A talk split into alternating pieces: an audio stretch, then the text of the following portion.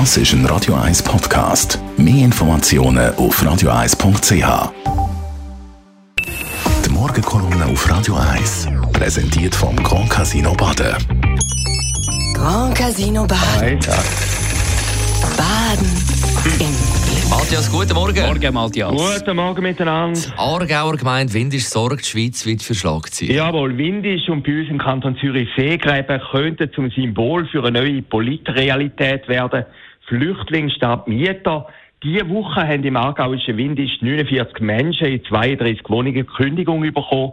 Angeblich, wie dort 100 Flüchtlinge einquartiert werden sollen. Der Grund? Nur so können Gemeinden ihre Quote zur Unterbringung von Flüchtlingen erfüllen. Aber wenn die Geschichte in Windisch ein bisschen komplizierter ist, wie der Tagi heute berichtet, die landesweite Empörung ist groß und zwar von links bis rechts. Leidtragende sind Mieter und auch Flüchtlinge, die nachher einziehen. Jetzt hat sich der zuständige Aargauer Regierungsrat Jean-Pierre Galatti nach tagelangem Schweigen zu Wort gemeldet. Es sei vor allem ein Kommunikationsproblem, hat er gemeint. Eine kleine fadenscheidige Entschuldigung.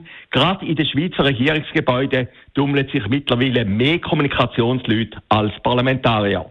Höchstwahrscheinlich hätte Herr Galatti gemerkt, dass der Unmut und die Empörung gerade bei seinen Parteifreundinnen und Parteifreunden von der SVP über den Fall Windisch besonders groß ist.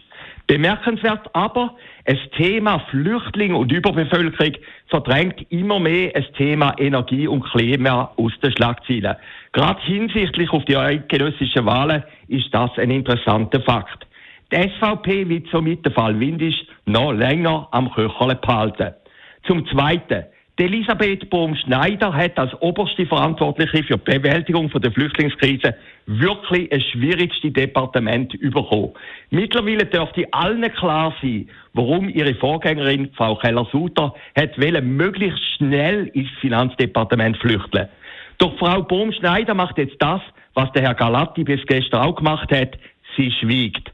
Nicht-Kommunikation ist auch Kommunikation. Doch mit dem Fall Windisch ist die Schweiz kein Sonderfall. Auch in Deutschland haben landjährige Mieterinnen und Mieter müssen Flüchtlinge weichen.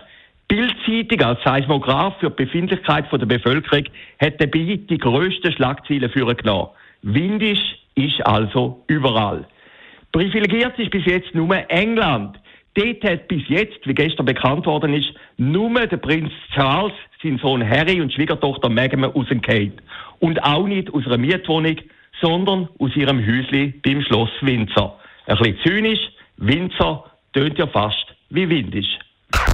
Die Morgenkolumne auf Radio 1. Jederzeit zum Nachlesen als Podcast auf radio1.ch. Und der Matthias Acker hat heute Abend wieder zu hören bei dieser Sendung, äh, in der Sendung Mark Shortlist. Wir reden über Patti Basler. Sie und andere Comedy-Frauen kritisieren das SRF, weil die nur an Mannen denken bei der Deville-Nachfolge. Dann der Sami, die Symbolfigur vom Kosmos. Da gibt es jetzt eine Nachfolge. Äh, die Frage ist, wie müssen die besser schaffen, für dass es mit dem Kosmos wieder klappt. Und Isabel Garcia, heftige Kritik gegen Kantonsrätin, die kurz nach den Wahlen von der GLP zu der FDP gewechselt ist.